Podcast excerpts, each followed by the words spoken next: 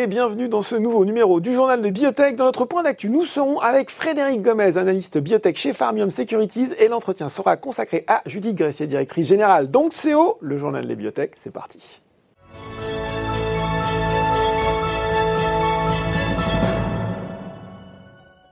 Et je retrouve pour ce point d'actu Frédéric Gomez, analyste spécialisé dans les biotech chez Farmium Securities. Bonjour Frédéric. Bonjour Laurent.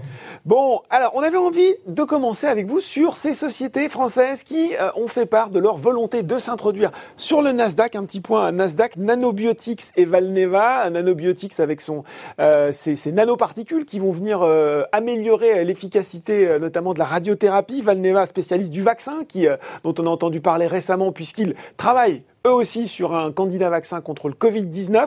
J'avais déjà envie de vous entendre sur le timing de ces introductions. On dit que le Nasdaq, il faut y être quand on est une société française. Est-ce que pour ces deux biotech, c'est le bon moment? Alors, c'est le bon moment surtout parce que quand on voit le nombre de transactions sur la Nasdaq cette année et les phonones, il est quand même bien que les sociétés françaises un peu s'invitent au festin, mm. parce qu'on est quand même sur euh, des volumes records cette année. C'est historique, hein, il faut le dire, euh, Frédéric. Ah, c'est incroyable ce qui se passe au Nasdaq. C'est historique. Donc que les Français y aillent, c'est plutôt bien, parce qu'il faut aussi aller chercher l'argent où il se trouve. Et on sait qu'aux US, il est là. Donc il ne faut pas hésiter, surtout si vous avez une histoire qui peut plaire et qui peut suivre des investisseurs américains. Donc le timing, il est bon, ils sont opportunistes, ils en profitent, ils, y vont. Et je pense qu'on devrait avoir un peu plus de, clarté sur, sur les opérations en cours d'ici la fin du mois de décembre. Mais on ne peut pas le reprocher de ne pas y aller, c'est bien, il faut y aller, il faut, il faut tirer profit de, de ce bon momentum. Bon, euh, Nanobiotics, ils ont publié récemment euh, des données encourageantes euh, sur NBTXR3. Est-ce que pour ça, pour vous, ça peut être un tournant, ces données, dans l'histoire de la société, ou est-ce que c'est encore un petit peu tôt pour se prononcer? Alors, je pense que ce qui va être un tournant, c'est plutôt l'initiation de la phase 3 dans le, dans le cancer du tétricou, puisqu'il faut, il est important dans l'histoire de Nanobiotics que le changement de statut opère. Hein. Pour le moment, on a vu une société qui a fait des phases 1, des phases 2, mmh. des escalades de doses.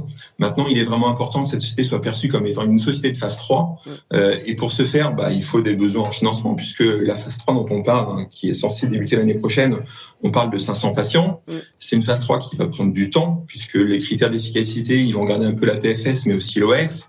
On sait que les patients risquent, heureusement d'ailleurs pour certains, de vivre, de vivre au moins deux ans. Donc cette étude, elle a un coût. Et à l'heure actuelle, l'un des soucis de Nanobiotics, c'est qu'il était compliqué de, de, financer en fait ce développement euh, via des levées de fonds en, Europe euh, ou en France et d'aller chercher l'argent aux US, sachant qu'en plus c'est une étude américaine validée par la FDA qui aura pour objectif d'enregistrer le produit aux US et donc d'aller attaquer le marché de l'oncologie qui est le plus grand en valeur aux US. Donc tout ça fait du sens et, et quelque part, la société a un peu surfé, était un peu opportuniste suite aux datas euh, publiées récemment euh, au CTC. Ouais.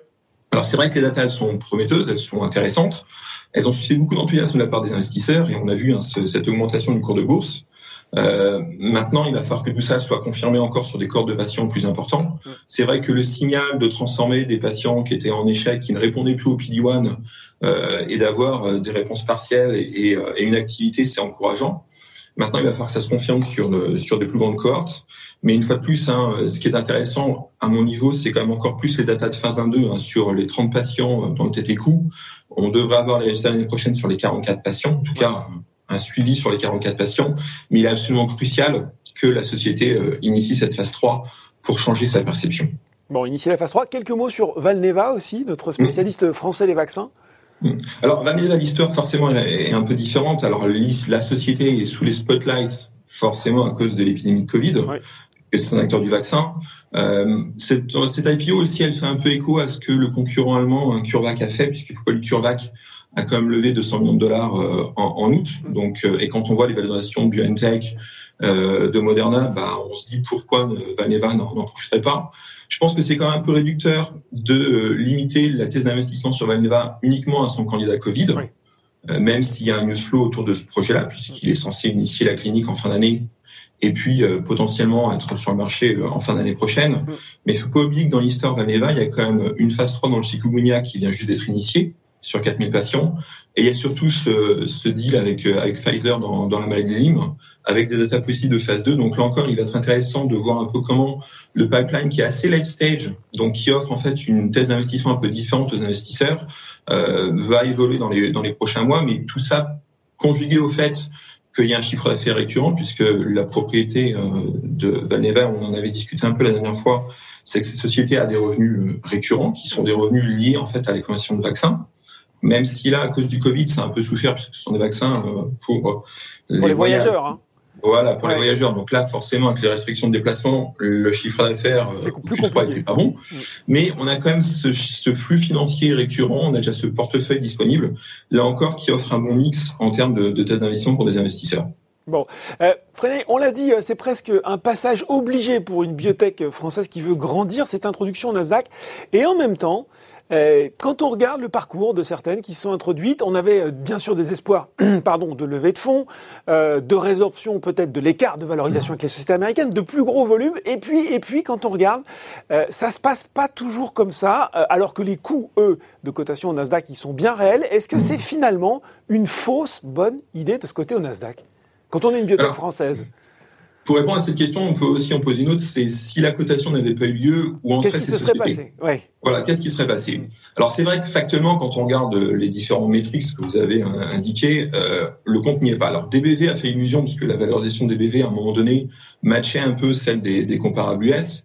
Mais là, forcément, comme euh, la plus grande partie de sociétés ont annoncé des mauvaises nouvelles, soit sur le plan clinique, soit sur le plan réglementaire, derrière, il y a eu la sanction et, euh, et les sociétés ont, ont fortement chuté. Donc oui, à l'heure actuelle, quand on regarde les capitalisations boursières, on est en dessous. Quand on regarde la performance boursière, on est en dessous. Quand on regarde les levées de fonds post-IPO, hormis DBV, pour le moment, euh, le compte n'y est pas. Maintenant, ça, ça fait partie de la vie normale d'une société, quelle que soit sa place de cotation.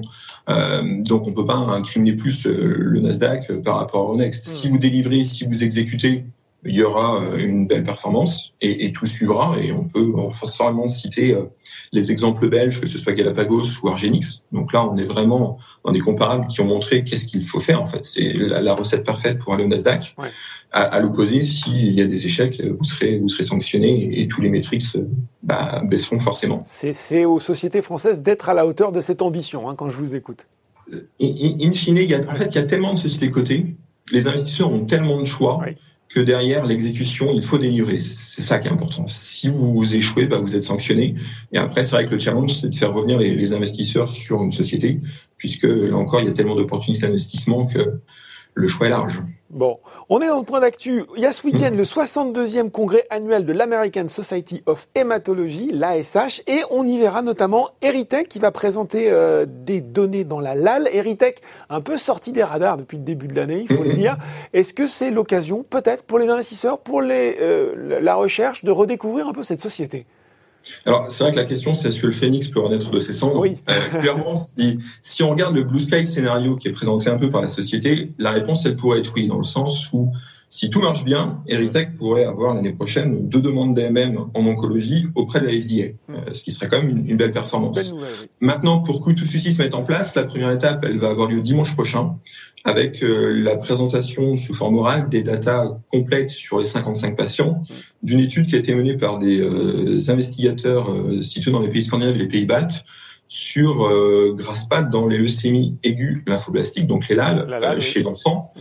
et notamment chez, enfin, c'est ça qui est important, chez les patients qui sont réfractaires ou, euh, ou allergiques à l'asparaginase pégylée. Mm. Donc, et, et, au final, quand on regarde un peu l'abstract et les datas qui ont été euh, sortis sur le site de l'H, il y a trois choses qui, à mon sens, sont clés à retenir. La première, c'est que cette étude, on attend des résultats sur 55 patients. Euh, la question qu'on peut se poser légitimement, c'est est-ce que cet échantillon, la taille est suffisante pour éventuellement y aller aux US? La réponse, elle est oui. Quand on regarde précédemment ce qu'avait fait Erwinase, qui est une asparaginase d'une autre source euh, commercialisée par Jazz aux US, euh, le dossier d'AMM avait été aussi fait sur une population de patients similaires, euh, principalement des enfants, et sur une phase 2 avec 58 patients. Donc d'un côté, on a 55 avec Hightech, de l'autre, on a 58 avec Arminaz. Donc on peut penser que ça pourrait être, euh, ça pourrait être jouable. Maintenant, il va falloir que l'efficacité qui a été démontrée, c'est chez 38 euh, patients, oui. euh, soit euh, confirmée chez les 55. Mais quand on regarde les, les datas qui sont disponibles hein, sur l'abstract, on se rend compte que ces patients euh, aient donc été fortement intolérants à, à Encaspar, avec pour certains quand même près de 60% des allergies sévères. Et quand on a mesuré l'efficacité au travers de l'activité de l'enzyme, l'asparaginase, on, on était quand même des bons résultats. Euh, il y a une chose qu'il faudra préciser, parce qu'il n'était pas mis encore dans l'abstract, c'est qu'on sait qu'il y a eu 171 doses mmh. de, de Graspin injectées. La question, des questions fondamentales, c'est de savoir quel a été le nombre de cycles hein, de doses injectées par patient, parce que ça pourrait éventuellement avoir un impact sur le chiffre d'affaires, mais surtout sur l'efficacité, parce qu'on voit qu'avec Herminase, dans l'étude de phase 2 pivotale, euh, les patients en fait prenaient euh, entre 4 et 5 doses et après il y avait un, quasiment un échappement. Donc la question de, de, de l'efficacité va être liée aussi à la tolérance et, et, ça, ça va être un point important à voir. Bon. Le deuxième point qu'il est crucial à avoir à l'esprit, et là c'est pour remettre un peu en, en, dans le contexte euh, de ce développement, ouais. c'est que il y a deux sources d'approvisionnement sur l'asparaginase, soit l'asparaginase native ou l'asparaginase recombinante. Ce qu'il faut savoir, c'est que cette étude clinique hein, euh, chez les enfants a été menée avec l'asparaginase recombinante. C'est la même chose d'ailleurs dans l'étude de phase 3 dans le pancréas. Mais si je dis ça, c'est parce que une des objections majeures qui avait été soulevée par le, le CHMP et l'INIA lors de la demande initiale d'autorisation de mise sur marché faite par Eritech, mmh. c'est que la phase 3 clinique avait été faite avec une forme native d'asparaginase. D'accord. Donc Eritech avait fait la phase 3 avec la forme native, ils avaient cherché à avoir une MM avec la forme recombinante, et l'IAMI leur avait dit, mais comme vous n'avez pas été capable de montrer qu'il y a euh, une bioéquivalence ou que les deux sources sont comparables, mmh. et c'est une objection majeure. Et c'est pour ça que le dossier n'était pas passé, en partie. Donc là, c'est vraiment crucial d'avoir ça à l'esprit parce qu'au final, on n'est plus dans le même cas de figure au final que 2016. Là, on a vraiment la bande sous d'asparaginase encapsulée dans le globule rouge qui a été faite en clinique. Et quelque part, c'est plutôt une bonne chose puisque on peut penser que sur le plan réglementaire, là encore, les barrières euh, qu'on avait vues il y a quelques années, bah, elles n'existent plus. Bon, donc, euh, bon, à et, la, et le troisième petit point qui est important à avoir à l'esprit sur ce dossier, c'est que euh, quand vous êtes allergique à non-caspar, donc oui. euh, généralement vous avez une solution thérapeutique qui est Erwinase, qui est la fameuse molécule dont on a parlé un peu plus tôt. Mmh. Ce qu'il est important de savoir, c'est que l'Agence française du médicament, la NSM, a émis en octobre 2020 une alerte, puisqu'en fait, il y a des problèmes de supply d'Erwinase. Euh, et c'est très, c'est très parlant quand vous regardez d'ailleurs le chiffre d'affaires euh, divulgué par Jazz, c'est qu'il y a une chute forte du chiffre d'affaires.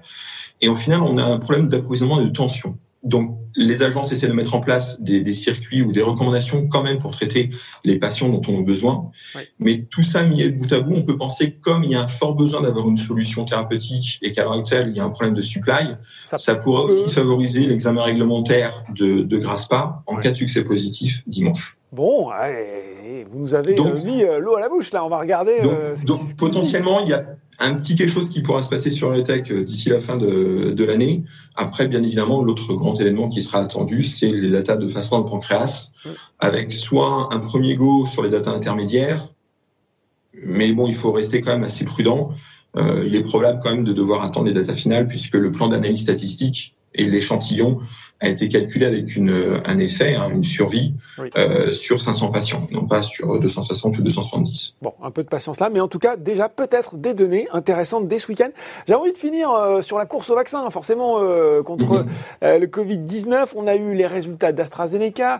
Euh, dernièrement, c'est les derniers qui sont sortis avec une efficacité moindre, hein, 70% que Moderna mmh. et le duo Pfizer-BioNTech. En plus, un cafouillage dans l'étude. on n'a pas arrêté de dire qu'il y aurait de la place pour tout le monde euh, dans cette course au vaccin. Et en même temps, quand on regarde ça, là aussi, on peut avoir quelques doutes. Comment ça va finalement se, se structurer tout ça? Alors, il y a, comme vous le savez, beaucoup de candidats qui sont en, en 10, phase hein, Une dizaine en phase 3, je crois, c'est ce qu'on dit. Voilà, donc, donc là, il y a Astra qui a annoncé des, des résultats qui étaient un peu, un peu troublants. Ouais. Donc, il y a eu des clarifications apportées par, par Astra. Ouais. Euh, maintenant, c'est une course qui quand même risque d'être longue. J'ai envie de dire sur le Covid, à l'heure actuelle, d'un point de vue boursier et d'investissement, mm. tout ça vos agendas. C'est-à-dire qu'il y a deux dates qui sont importantes à coger. C'est la date du 10 décembre et la date du 17 décembre. Pourquoi le 10 décembre? Parce que la FDA va avoir un comité d'experts, ce qui s'appelle les fameux advisory committee, où il demande à un certain nombre d'experts euh, de répondre et de voter à des questions. Et les questions, généralement, sont des questions fermées. Hein. C'est oui ou non. Euh, et cette advisory committee va avoir euh, lieu le 10 au sujet du vaccin de Pfizer. Donc, en fonction du vote de ce, de ce panel d'experts, on en saura plus, un petit peu plus sur le, sur le process réglementaire pour l'approbation de, ce vaccin. Et on peut penser, alors il y a eu un temps clinique, hein, comme vous l'avez dit, il y a eu, les, la divulgation des résultats cliniques, euh, et on a vu l'impact que ces résultats ont eu sur le marché boursier dans leur ensemble. Là, je vais bien au-delà de, du secteur euh, de la, de la santé. Bien sûr, ouais, ouais. Là, c'est clairement quand on a vu la réaction du CAC 40 et des autres indices à l'annonce de Pfizer. Là, on peut aussi penser que si le comité euh, a un vote massif euh, en faveur d'une AMM pour le vaccin, on devrait s'attendre. Généralement, la FDA suit les recommandations hein, du, du, panel d'experts. Donc, on pourrait s'attendre à, un impact important sur, sur les différents indices. Donc, ça, c'est le 10. Hier, ouais. Oui. Ça, c'est le 10 décembre. Hein. C'est le 10 décembre. Et le 17 décembre, il est censé aussi y avoir un panel d'experts pour celui de Moderna, euh, puisque Moderna a déposé euh, sa demande d'utilisation un peu exceptionnelle en, processus d'urgence hier mmh. et euh, a indiqué dans le communiqué de presse qu'il y aurait également le même genre d'advisory committee, mais le 17 décembre, une semaine plus tard.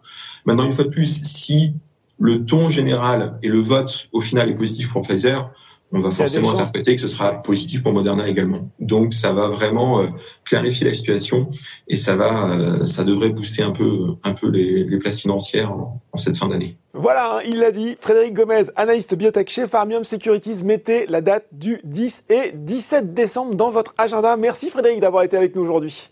Merci à vous Laurent. Bonne fin de journée. Tout de suite, dans le journal des biotech, c'est l'interview.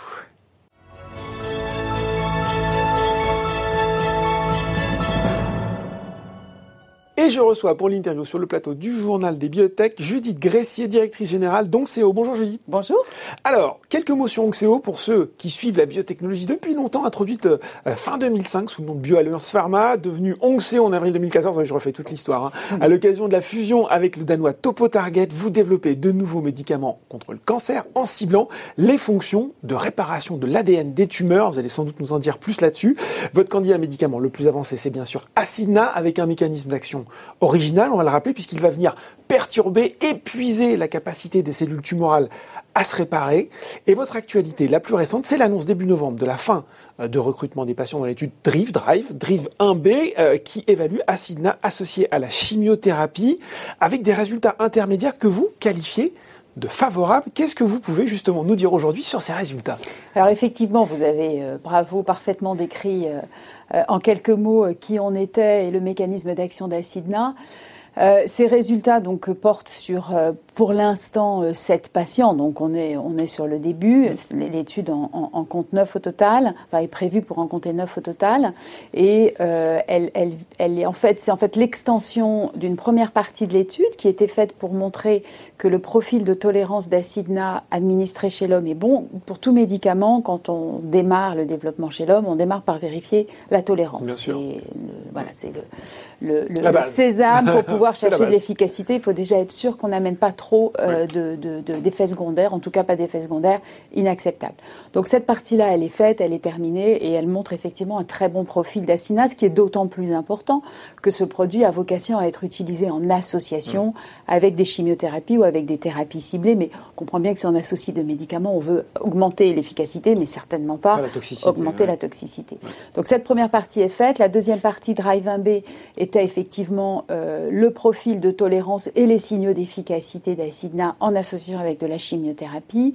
Et euh, sur euh, quatre patients, euh, on a montré en fait un contrôle de la maladie sur une période longue, qualifiée de, on va dire d'une longueur inattendue, je ne sais pas comment le dire en français d'ailleurs, voilà, d'une longueur inattendue, d'une durée inattendue, notamment euh, toujours supérieure à la durée de contrôle pour ces mêmes patients avec des traitements précédents, dans leur ligne de traitement précédente.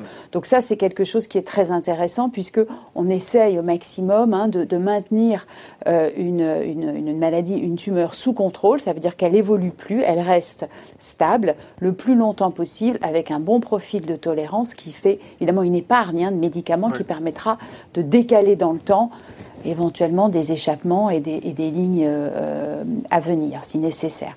Donc on est euh, sur, sur ce type de résultats qui sont très intéressants et quand on les qualifie de favorables, ça veut dire que de par nos discussions avec les experts, avec euh, les investigateurs évidemment, tous nous disent écoutez, ce sont des résultats qui justifient de poursuivre le développement et d'aller en phase 2, donc la prochaine étape, pour confirmer l'efficacité de cette association. Bon, alors on va revenir hein, sur, sur le, justement le futur du développement mais l'autre étude importante pour Onxeo, c'est aussi Revocan, étude de phase 1B2, cette fois-ci sur la résistance tumorale à inhibiteur de PARP dans le cancer de l'ovaire en rechute. Premier résultat euh, attendu en 2021. On est toujours euh, sur ce créneau d'ailleurs. Voilà. Euh, qu'est-ce que vous cherchez plus particulièrement à démontrer avec cette étude? Alors ça, c'est une étude toujours avec Acidna. Hein. Toujours avec Acidna. En fait, Acidna a, un peu deux, deux utilisations mm. possibles de par un mécanisme d'action très original est, très particulier. Le premier, c'est ce dont on discutait, chimiothérapie, pour augmenter l'efficacité en, nombre de réponses et en durée de réponse. Mm. Le deuxième, et ça c'est une propriété absolument incroyable du produit, c'est que euh, Assina a montré euh, sur les modèles animaux que lorsqu'on l'administre euh, chez une souris, en l'occurrence, qui, a une tumeur qui est maintenue hein, sous contrôle par ici le niraparib, donc mm.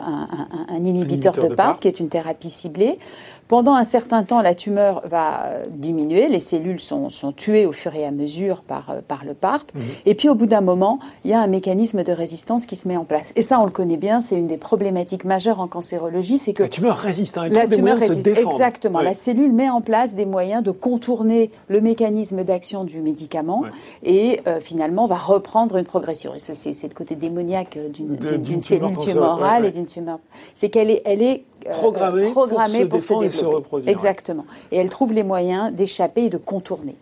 Euh, lorsqu'on administre Acidna, en fait, on a montré que, euh, notamment avec les PARP inhibiteurs, mais pas que, au moment où on voit la progression des cellules tumorales reprendre, hein, c'est-à-dire que voilà, le mécanisme de résistance se met en place, quand on administre Acidna, on a montré qu'on arrive à tuer toutes ces cellules tumorales. Et donc, on arrive à montrer que, oui, et Revocan cherche à montrer chez l'homme que l'administration d'Acina va renverser l'apparition de la Parce résistance. Parce qu'elle sature, c'est ça, la cellule Alors, tumorale qui va être obligée de... C'est un peu différent, et c'est un, un, mécanisme d'action un peu différent.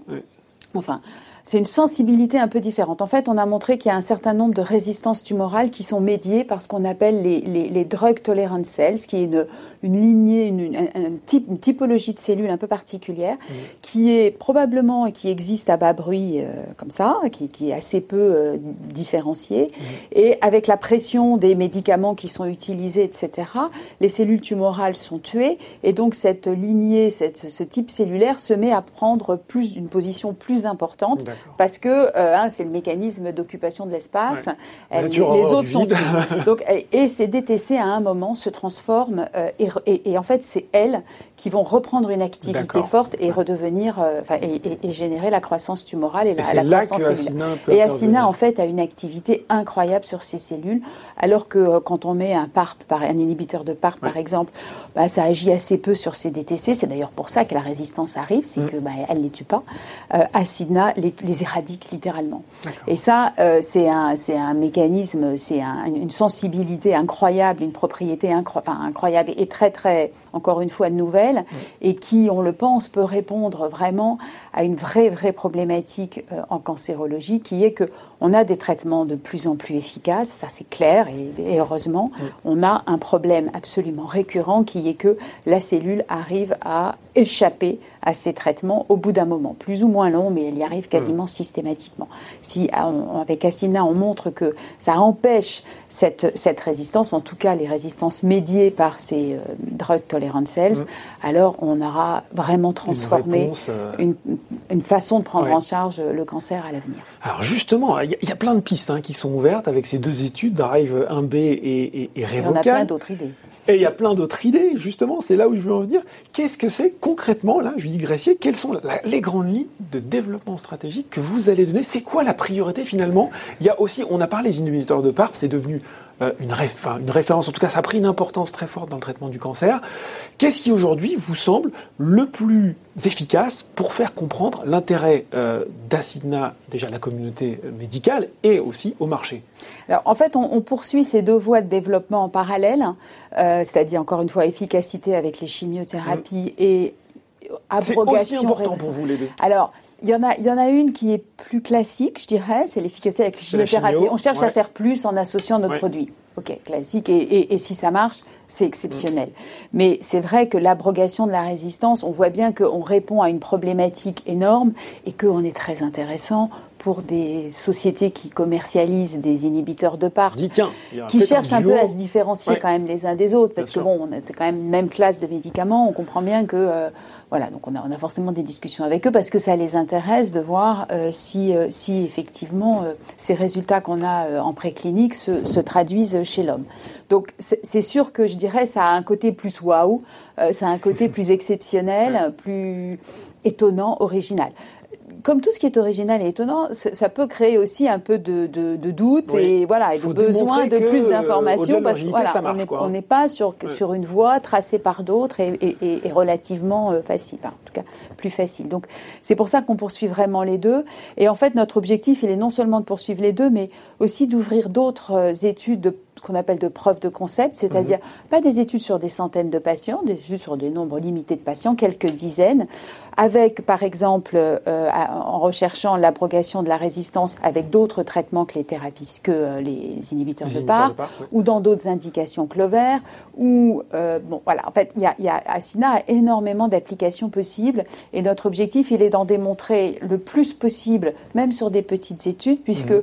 Hein, le, business model de la société, il est qu'à un moment, quand on va considérer qu'on a été au bout de ce qu'on pouvait faire et, de la création de valeur, il faudra trouver un partenaire. Mais évidemment, l'enjeu, il est de valoriser et de créer un maximum de valeur sur le produit pour que la discussion avec le partenaire nous soit, la plus favorable, possible. Exactement. Donc c'est notre enjeu aujourd'hui et c'est pour ça que toutes ces études, elles sont très importantes parce que on, cherche à démontrer au fur et à mesure mm. les différentes voies d'utilisation possibles et quelque part le potentiel du produit pour qu'il puisse derrière être euh, voilà aussi large que possible dans les discussions de partenariat. Bon alors moi je suis investisseur, hein, euh, voilà, j'ai du Onxé en portefeuille. Quels sont les temps forts qui m'attendent? Euh, Qu'est-ce qui va justement peut-être faire prendre conscience de la valeur de la société dans les mois dans les mois qui viennent Alors bah ce sont il, est, il est évident que euh, dans, nos domaines et particulièrement quand on est sur des, quand sur des mécanismes d'action novateurs mhm. et, des, propriétés originales, les données cliniques, les données chez l'homme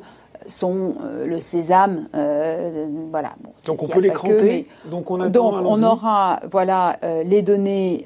on, a, déjà, ça a déjà démarré, mais on a déjà annoncé les premières données. On aura la finalisation Drive 1B des données avec la chimiothérapie chez l'homme. On démarrera une phase 2 euh, qui est déjà en cours de préparation. C'est quand ça? Est-ce qu'on peut oh, Milieu de l'année prochaine. on devrait. Oui, là, on est on est en train de travailler sur euh, le design de, de, voilà de, de donc, début de phase. Bien, voilà début, de phase 2, milieu d'année prochaine.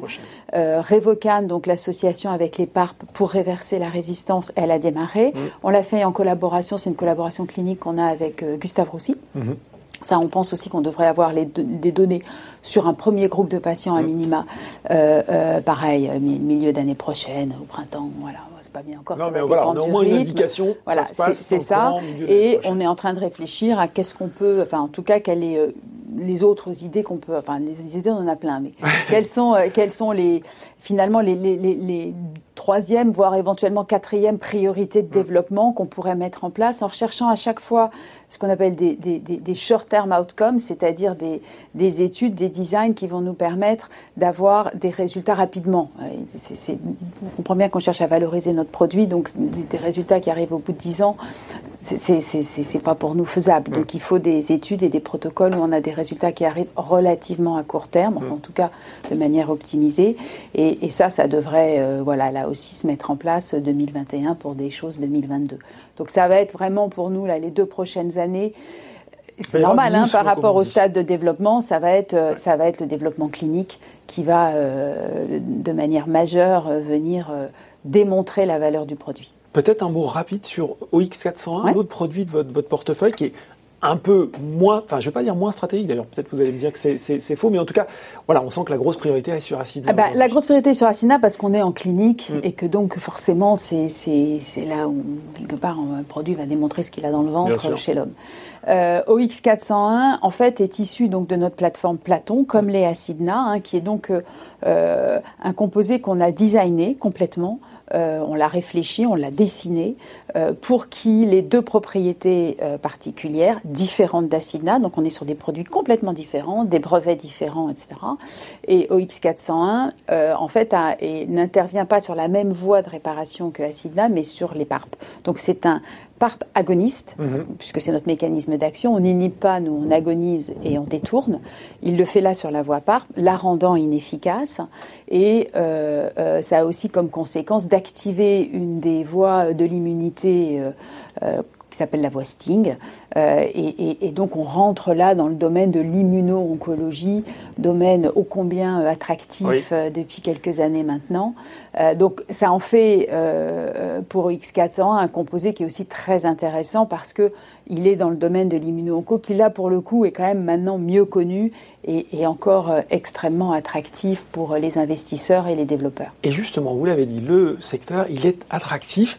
Où est la concurrence aujourd'hui? Où vous vous situez par rapport euh, à d'autres biotech? Qui seraient peut-être sur des secteurs proches Est-ce que, euh, voilà, Onxeo est un peu seul dans sa catégorie Alors, par le mécanisme d'action Exactement. Alors, Onxeo est, pas seul dans, dans la réparation de l'ADN tumoral. Hein. Les PARP sont les, les, inhibiteurs de PARP, pardon, sont les les, les, les, premiers de la classe et, et on montré que c'était une voie qui cliniquement euh, fait du sens et est pertinente. Donc on est sur cette voie-là, mais nous avec un mécanisme d'action différent qui a énormément d'avantages, je dirais, cliniques.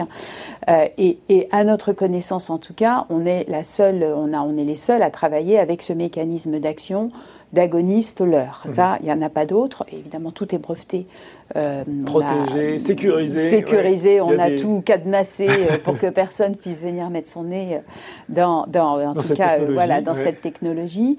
Et, et, toutes ces applications sont complètement brevetées. Donc, à notre connaissance, encore une fois, le domaine et ce qu'on cherche à faire, la, la, finalité, elle est, elle est, on n'est pas les seuls et elle est validée. La manière d'y arriver, on est complètement les seuls et, et, et c'est en ça qu'on a un, je, carte à pense, jouer. Ben oui, une carte à mm. jouer et un, produit extrêmement attractif. Euh, on parle généralement de trésorerie dans le genre de la bibliothèque. Là, j'ai un peu envie de dire euh, circuler, il n'y a rien à voir. Je crois que euh, vous avez une visibilité financière jusqu'au premier trimestre 2022, si je ne raconte pas de bêtises. de quoi gérer les développements dont on a parlé sereinement sur l'année Oui, alors la, trésorerie, c'est toujours une question voilà, en permanence. la trésorerie et le temps.